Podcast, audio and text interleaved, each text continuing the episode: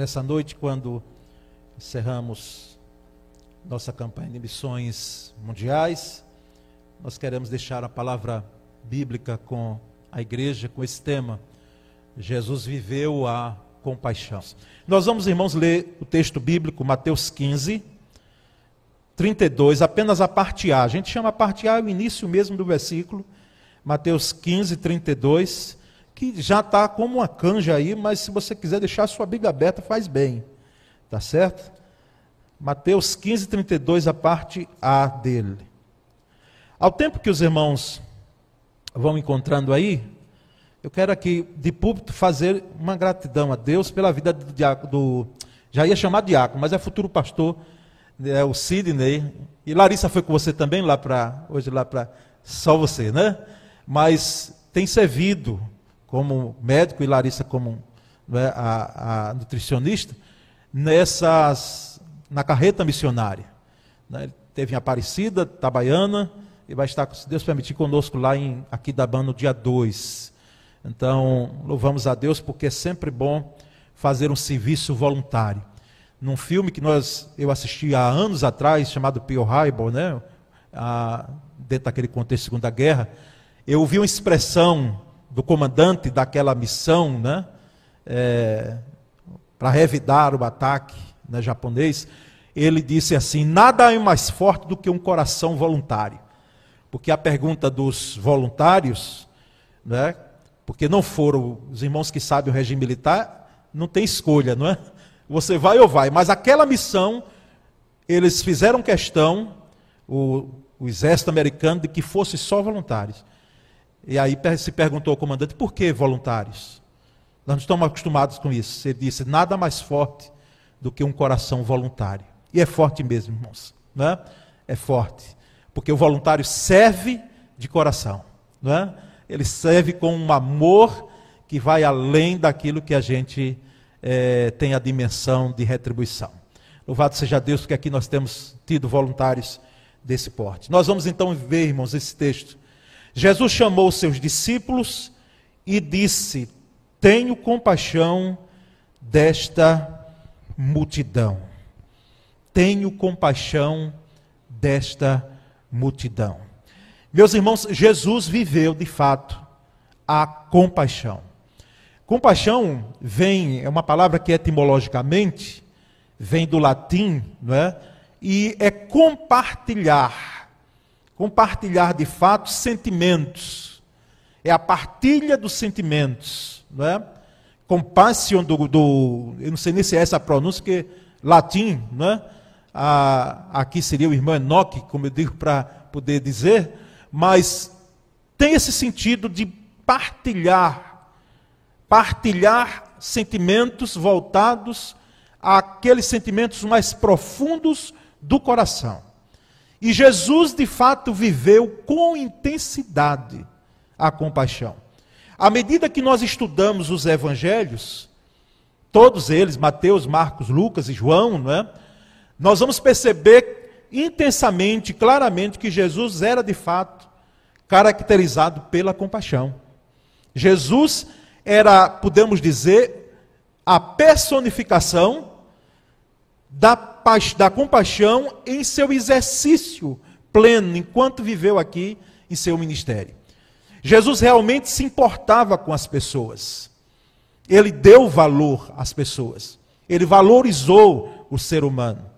Percebemos que ele manifestava compaixão diante da miséria e da dor das pessoas.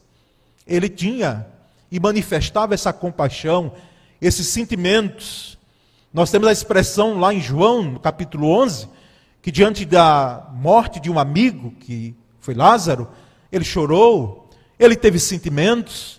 Aqui o texto que nós lemos diz que ele, olhando a multidão, teve compaixão dela.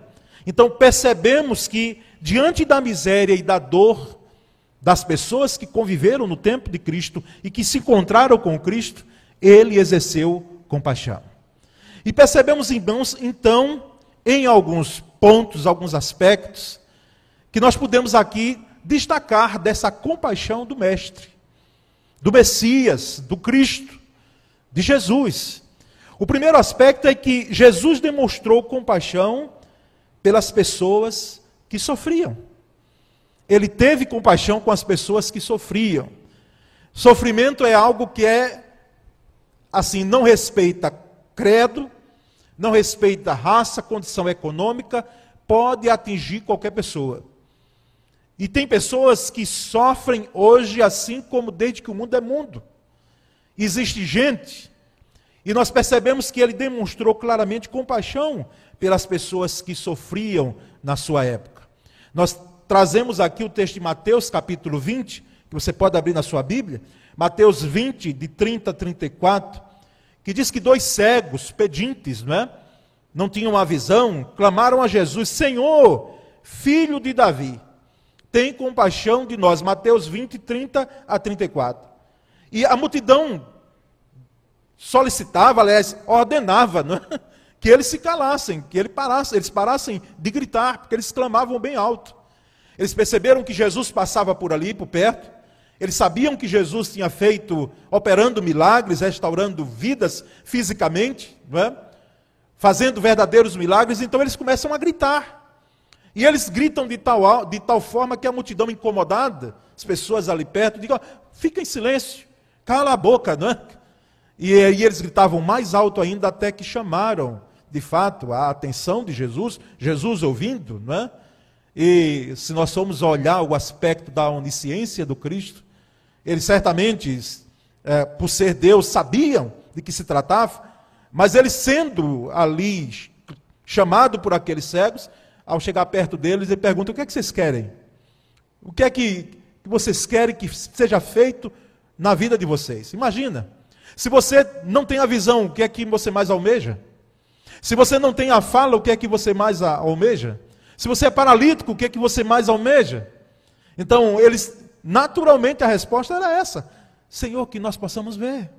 Olha, irmãos, eu não sei se você já teve essa pergunta, e eu acho que já fiz em tempo atrás.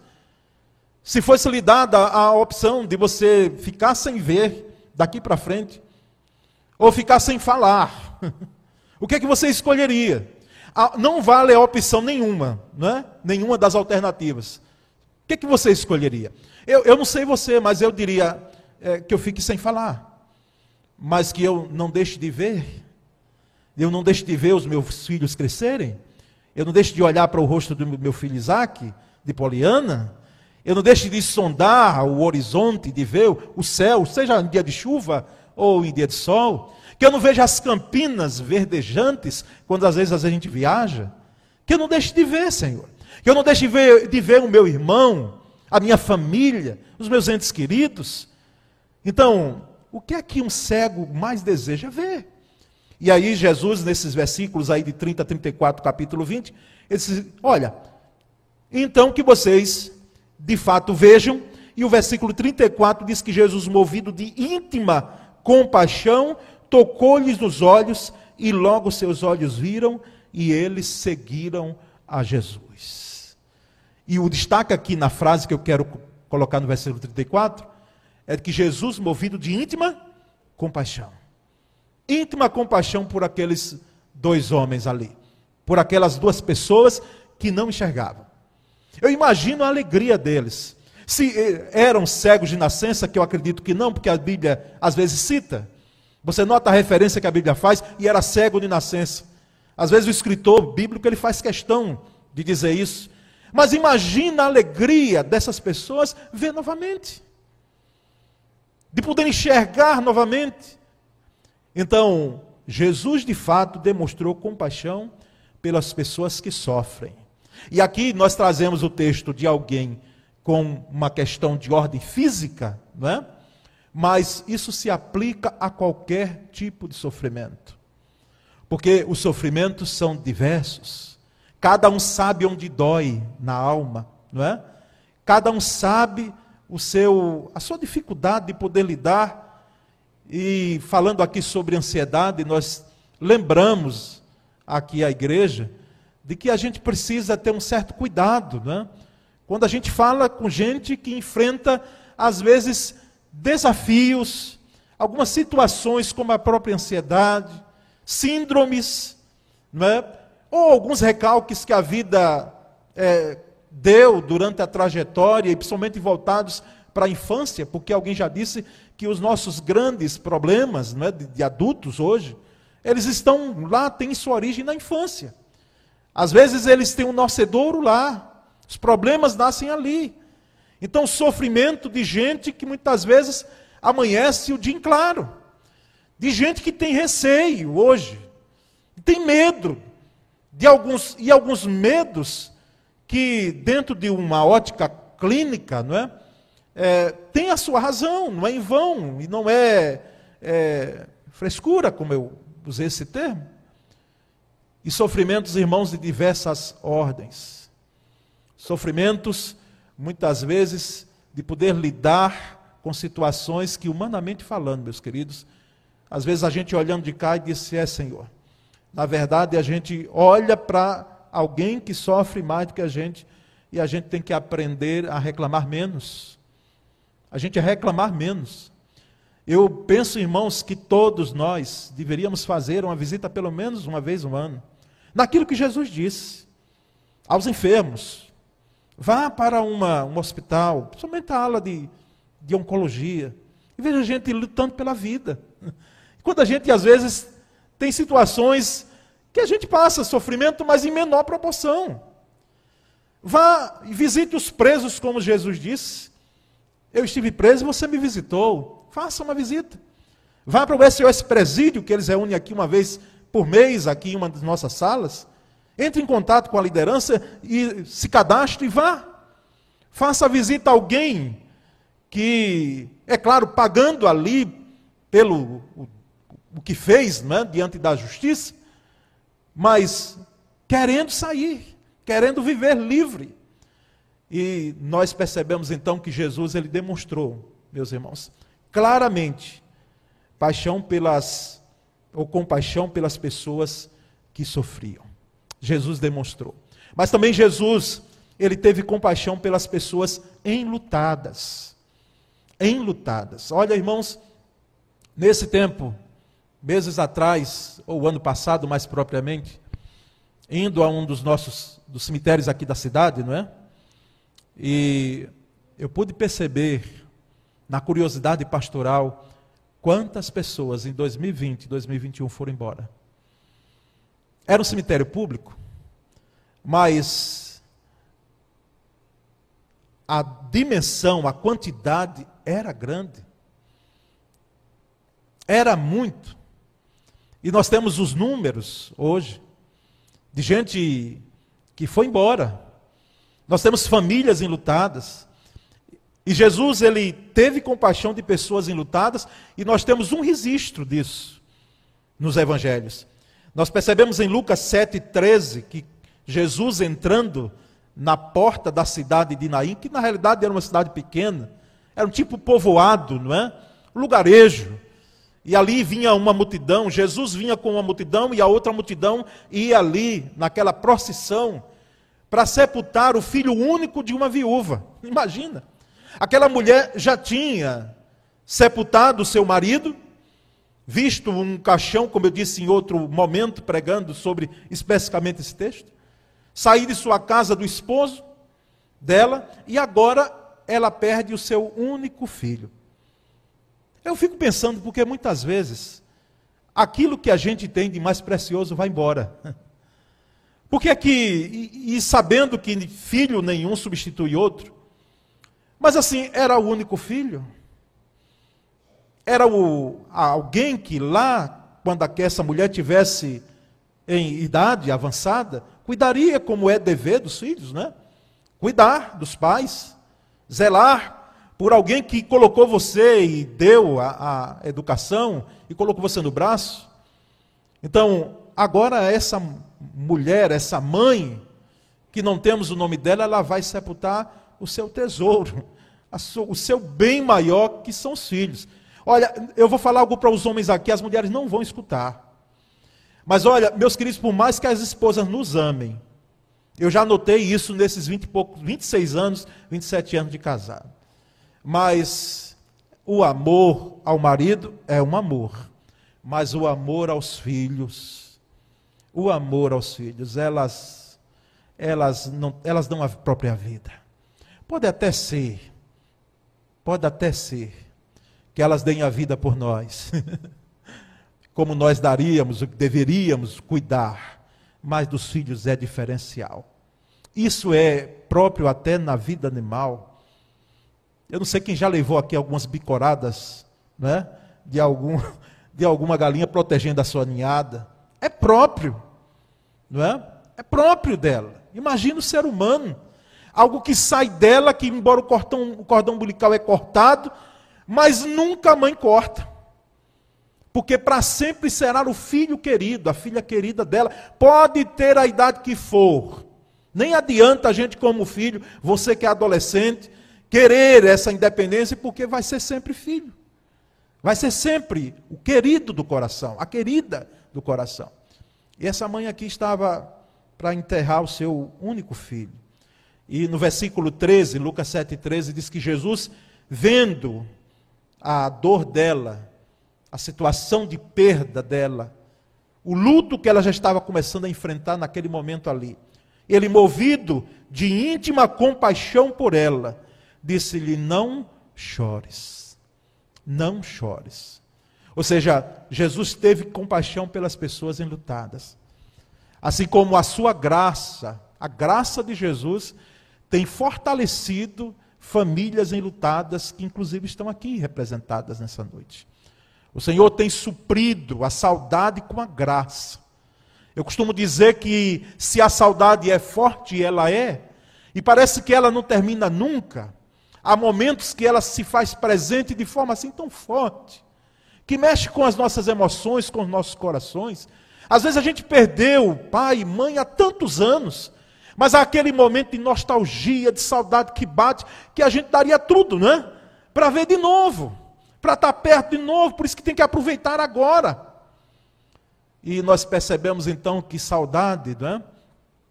que inclusive em, outros, em outras línguas não se tem esse termo, né? aqui a língua portuguesa é próprio dela, nós percebemos que se combate saudade com graça de Deus, e é de fato isso. E Jesus teve compaixão pelos ilutados, assim como ele tem compaixão com a sua vida, meu irmão, minha irmã, que perdeu, ente querido, durante esse tempo, não é? mas ainda, então, além de Jesus, de fato, demonstrar a sua compaixão pelas pessoas que sofrem e que sofriam no seu tempo e sofrem hoje, ele também mostra a sua compaixão pelas pessoas enlutadas. Mas no terceiro momento, Jesus também tinha compaixão, ou teve compaixão, por pessoas que a sociedade rejeitava. A sociedade rejeitava. E rejeitava no tempo de Cristo, e hoje a sociedade rejeita ainda alguns. Não, é? não são apenas minorias, mas são pessoas, gente, rejeitada pela condição social, às vezes até econômica, financeira. Rejeitada. E em Marcos capítulo 1, versículos 40 e 41, diz o texto que Jesus se aproximou, é, aliás, se aproximou-se dele um leproso, que rogando-lhe e pondo-se de joelhos, disse: Se queres bem, podes limpar-me. A lepra, naquele tempo, era um bicho-papão. Inclusive, os leprosos, os irmãos sabem muito bem, quem é bom na EBD, do estudo da, dos comentários bíblicos, não é? além da própria Bíblia. Nós temos dados, referências de que as pessoas que eram leprosas, às vezes elas andavam com um sino, imagina? Coisa de animal, né? Andar com sino porque o sino batia e quem estivesse perto delas, onde elas estivessem passando, essas pessoas tinham que guardar uma distância, porque era a lei que dizia isso. E a lei tinha um objetivo, não era preconceito da lei. Só que os homens aumentavam isso. Porque nós sabemos que de dez mandamentos, as próprias facções, vou usar esse termo, não é? Os segmentos, as seitas do judaísmo, dentre elas a escola de Shammai, que era possivelmente a mais rigorosa, eles aumentaram em mais de 600. 600 termos além dos dez mandamentos, ou seja, detalhes que a lei, ela de fato trazia, na época de Moisés, para preservar a comunidade judaica, no deserto, e se chegava a tal ponto de muitas vezes não socorrer alguém, como nós vimos hoje pela manhã, a missionária Socorro Diniz pregando aqui sobre a parábola do bom samaritano, onde o sacerdote e o levita passam de largo, porque estava ali um samaritano no chão. Então eles vinham do culto, vamos dizer assim, e eles não queriam tocar para não é, ali ter alguma impureza, ou quem sabe o receio, o medo, porque havia de fato, de fato assaltantes, saqueadores naquele trajeto ali de descida é, de Jerusalém. E nós percebemos então, irmãos, que Jesus, movido de grande compaixão, diante daquela, daquele homem que estava leproso, ele estendeu a mão e tocou e disse-lhe: Quero, eu quero sim, ser limpo. Eu quero purificar-lhe sim, seja limpo. Então, Jesus demonstrou compaixão, irmãos, por aquelas pessoas que a sociedade rejeita. Eu trago o exemplo do leproso, mas nós temos, tínhamos no tempo de Cristo, e temos hoje prostitutas. Pessoas que vendem o seu corpo e que são carentes da graça de Deus. Nós temos crianças que no tempo de Cristo, e quem sabe para alguns hoje ainda, têm sido objeto de exploração, e de fato não é isso, não é isso que a gente tem visto. No tempo de Cristo, a criança, ela era como um patrimônio do homem, e era menosprezada a ponto de os discípulos quase embarcarem nisso. Porque os pais trouxeram as crianças para Jesus e os discípulos, no seu zelo, vamos dizer assim, um zelo terrível, não? Né? Que zelo. Diz, não, é, afasta do mestre. O mestre não vai gostar desse barulho dessas crianças. Quando Jesus repreendeu, repreensão boa Jesus deu neles. Não é? Inclusive colocando a criança no meio e dizendo: olha, quem não se fizer aqui como um desses aqui, não vai herdar o reino dos céus. Não é, como nós falamos, ser criança no aspecto de idade, mas muitas vezes nos valores que os pequeninos têm. E Jesus, irmãos, ele teve compaixão por pessoas que a sociedade rejeitava. Jesus valorizou a mulher nós falamos aqui, um dia alguém disse, ô pastor, mas que coisa é essa? essa esses segmentos do judaísmo mais radicais diziam que as mulheres não vão ouvir agora, mas disse que um latido de um cão, eles chegavam a afirmar isso, às vezes era mais importante ou valia mais do que uma palavra de mulher, imagina. E aí o que é que Jesus vem e faz? O anúncio da ressurreição dele é dado por uma mulher. A mulher é a porta-voz, porque são as mulheres que vão ao túmulo para ungir, e de fato ali Maria Madalena tem encontro com alguém que ela pensa que era o jardineiro, mas era o Cristo ressuscitado, e Jesus então valoriza a mulher, dando essa importância que para alguns era apenas um patrimônio. Jesus valorizou as pessoas que a sociedade rejeitava em sua época, meus irmãos, em sua época.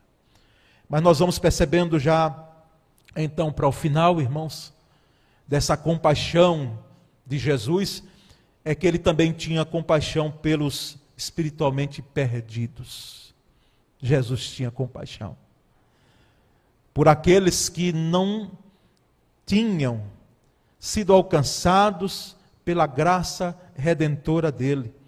Em Mateus 9,36, nós temos esse maravilhoso texto. Diz que ele, vendo as multidões, teve grande compaixão delas, porque andavam cansadas e desgarradas, como ovelhas que não têm pastor. Ovelhas que não têm pastor. Não é muito a minha área, não é nossa área, nós nascemos na cidade. Mas quem nasceu aqui no campo, as nossas origens, eu já disse e reitero, estão no campo, não é? Se você nasceu aqui na cidade, mas certamente um avô, pai ou bisavô, nós viemos do campo. Dizem que as, as ovelhas, elas não podem procurar o seu próprio alimento, elas têm que ser conduzidas. Elas têm que ser levadas. Por isso que o Salmo 23 é belíssimo. E é uma realidade quando a gente lê, chega a refrigerar a alma mesmo. Porque é esse pastor que nos conduz a águas tranquilas e a pastos verdejantes. E quando Jesus viu aquela multidão de gente sendo oprimida na própria terra, não, nós não sabemos o que é isso, irmãos. Nós não sabemos. De você estar no seu próprio torrão de terra, e você tendo opressão de um povo que tomou posse da, seu, da sua cidade, da sua terra, do seu lugar, da sua nação, e ali você ter os seus direitos ali caçados. E nós percebemos então que quando Jesus olhou aquela multidão que andava faminta, quando a multidão viu Jesus multiplicar pão, e é, é tão característico do Evangelho ter a narrativa duas vezes em multiplicações de pães, porque aquele povo de fato estava com fome. Tinha fome.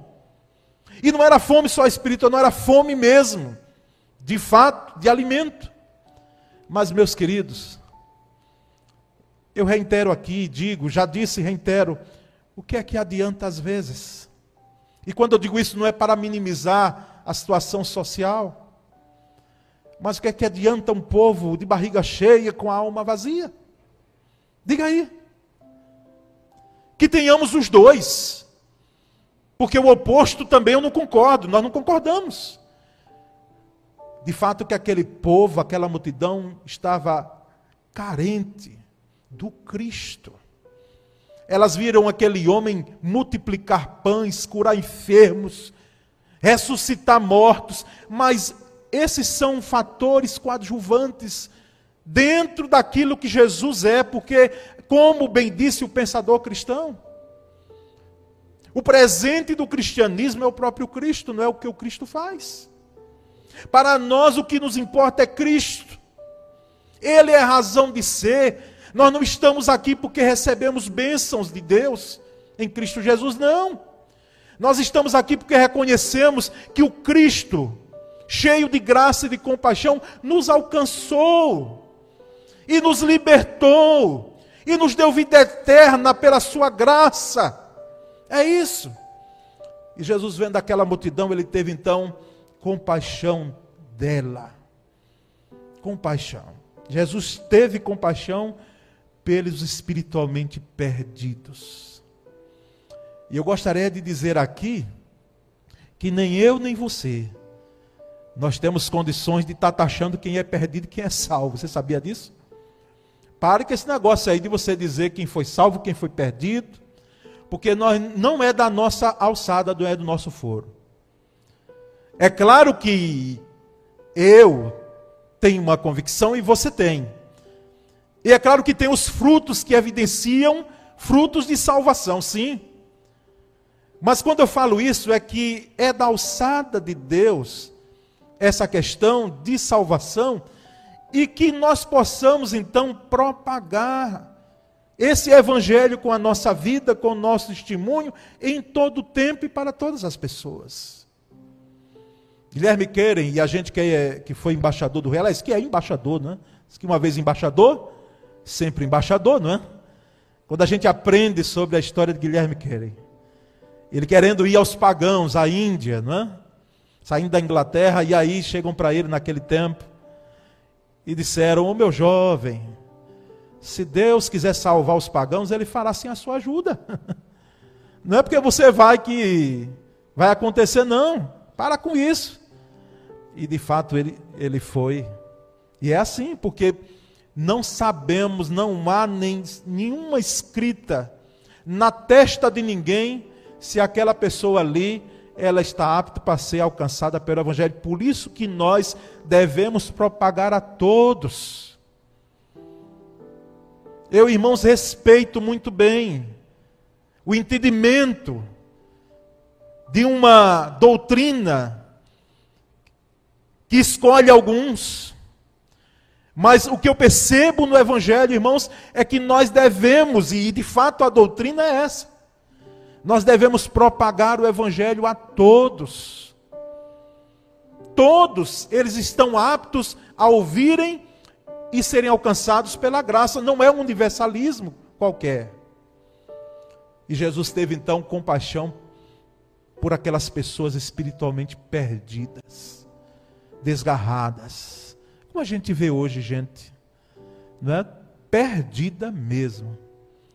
E que a gente olha de cá, e se a gente só ficar olhando, a gente tem que pedir uma oportunidade para poder ser bênção para aquela vida. Mas, irmãos, nós vamos para o final dessa palavra. E eu quero deixar aqui com a igreja o texto de Mateus capítulo 5 versículos 13 a 16, se puderem projetar aí. Aliás, está ali na tela. Mateus 5, 13 a 16. Prestemos atenção o que o próprio Jesus falou de nós mesmos, crentes, cristãos, não é? Vocês são sal da terra. Mas se o sal perder o seu sabor, como restaurá-lo? Não servirá para nada, exceto para ser jogado fora e pisado pelos homens. Vocês são a luz do mundo. Não se pode esconder uma cidade construída sobre um monte. E também ninguém acende uma candeia, a coloca debaixo de uma vasilha. Pelo contrário, coloca no lugar apropriado e assim ilumina todos os que estão na casa. Assim brilhe a luz de vocês diante dos homens, para que vejam as suas boas obras, glorifiquem ao Pai de vocês que está nos céus. Nós somos sal temperando, não é? E que não é preciso ver, uma coisa louca se você vê sal, que inclusive é recomendável, né? Tirar o máximo. Lá em casa às vezes é uma luta, né? Eu sonho um pouquinho mais. Estou sentindo nenhum sabor, né? E a pressão lá para cima, se a gente abusar, né? E ninguém vê sal em alimento, porque se vê, tem, vai ter algo aí maluco. Mas ele tempera.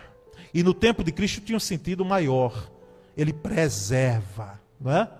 Porque se tinha geladeira nesse tempo e a luz do mundo. Que conceitos ou os conceitos que Jesus deu sobre aqueles que são discípulos dele?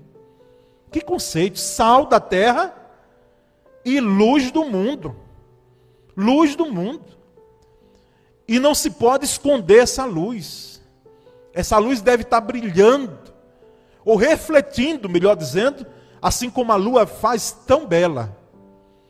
A luz do sol, refletindo, para que outros sejam alcançados, iluminados pela graça de Cristo. Eu, irmãos, finalizo com o texto de Salmo 96, 3, porque esse texto aqui nos dá a visão de fato do todo, a cosmovisão desse rei dos reis. Ele disse: anunciai, o salmista disse: anunciai entre as nações a sua glória, entre todos os povos as suas maravilhas, entre as nações. Irmãos, com o advento da internet, nós tivemos algumas mazelas nos lares, nas vidas, sim, tivemos. Mas também com o advento da internet, nós temos a oportunidade, irmãos, de podermos propagar em alto e bom tom evangelho de Cristo. Em algo que você posta hoje e o lado outro lado do mundo, alguém tem acesso. E ainda na sua língua, no seu idioma. De fato, nós precisamos anunciar entre as nações a glória do Senhor a presença do Senhor em nossas vidas. Meus irmãos, que nós possamos, cada um de nós aqui, nós possamos ser um instrumento vivo nas mãos de Deus, para ser uma bênção para o nosso mundo. E qual é o mundo que nós que é nosso? Aquele que está mais perto de nós. São os colegas de trabalho, são os nossos vizinhos, são as pessoas que nós passamos todo dia. E nós possamos então ser sal e luz para elas. Meu clamor nessa noite, a minha oração é que cada membro da primeira igreja possa ser um missionário em potencial, compartilhando Cristo com seu testemunho, anunciando com a sua vida aquilo que o Senhor tem feito na sua vida. Resgatou, transformou, trouxe vida para você. É essa palavra que nós queremos deixar com a igreja. Meus irmãos, eu acredito que já compartilhei a história ou o sonho de M. Carmichael, uma missionária é, que serviu na Índia, não é? E ela, em um sonho muito nítido que ela teve do campo missionário, de pessoas nesse sonho é, que ela teve que se dirigiam a um precipício. E ali tinham crianças, tinham jovens, tinham pessoas é, que elas se dirigiam para aquele precipício e se, se lançavam, elas caíam dali. E isso a impulsionou de tal forma que na aflição desses sonhos que a gente parece que acorda e parece que é verdade, não é? é a gente tem um entendimento da necessidade de pessoas, e de fato não é um sonho real, de M. Carmaico, de muita gente hoje andando sem rumo para um precipício e para uma vida eterna sem Deus, uma eternidade sem Deus. E o nosso temor é de que essa mensagem que propagamos, que às vezes para a sociedade, para fora né, da igreja, é algo ilusório, se torne assim algo de só menos importância para a gente. Porque nós vamos terminar o culto dessa noite, daqui a alguns minutos, nós vamos para as nossas casas. Meus irmãos, mas para deitar o nosso a nossa cabeça no travesseiro hoje e pensar que tem gente que durante o dia de hoje partiu para a eternidade sem Cristo. Não é de nos tirar o sono isso? Não é de nos tirar o sono? Saber que nós temos uma convicção dada por Cristo, de que pela graça dele fomos alcançados, mas saber que tem gente que vive num país cristianizado como é o nosso, mas não tem o Cristo, não tem Jesus cheio de compaixão e de graça. E o meu temor, e eu não quero me delongar, é de que se algum desses passaram pelas nossas vidas, uma vez sequer, pela nossa frente, se sentamos perto ou elas sentaram perto de nós, se estivemos próximos a elas em algum momento. Porque eu vou dizer, os irmãos, é triste sabermos de que tem gente hoje que partiu para a eternidade sem Jesus. E que para isso a gente precisa, em todo tempo, aproveitar as oportunidades. Aproveitar. Às vezes, no nosso dia a dia, nós não damos atenção às pessoas, mas a gente aprende com Cristo que para a sua trajetória para ouvir o grito, o clamor de dois cegos, no meio de uma multidão. Que percepção maravilhosa do Cristo, em poder voltar e atender aquelas pessoas. Em outro momento, ele vai, e dentro daquele contexto messiânico, uma mulher corre atrás dele e diz: Jesus, minha filha está endemoniada em casa. Vamos lá. E ele disse: Mas eu não fui enviado para vocês, samaritanos. Primeiro, eu vim para. Primeiro para aqueles que são judeus. Mas nem por isso aquela mulher, ela persevera em dizer: Senhor, Senhor, lança apenas a palavra. E de fato Jesus lançou. E aquela criança ficou liberta, não é? Então, meus queridos, nós queremos mais do que orar, nós queremos aqui fazer um compromisso. Vamos fazer um compromisso, se você não fez ainda. De você não perder oportunidades. Daí você está colocando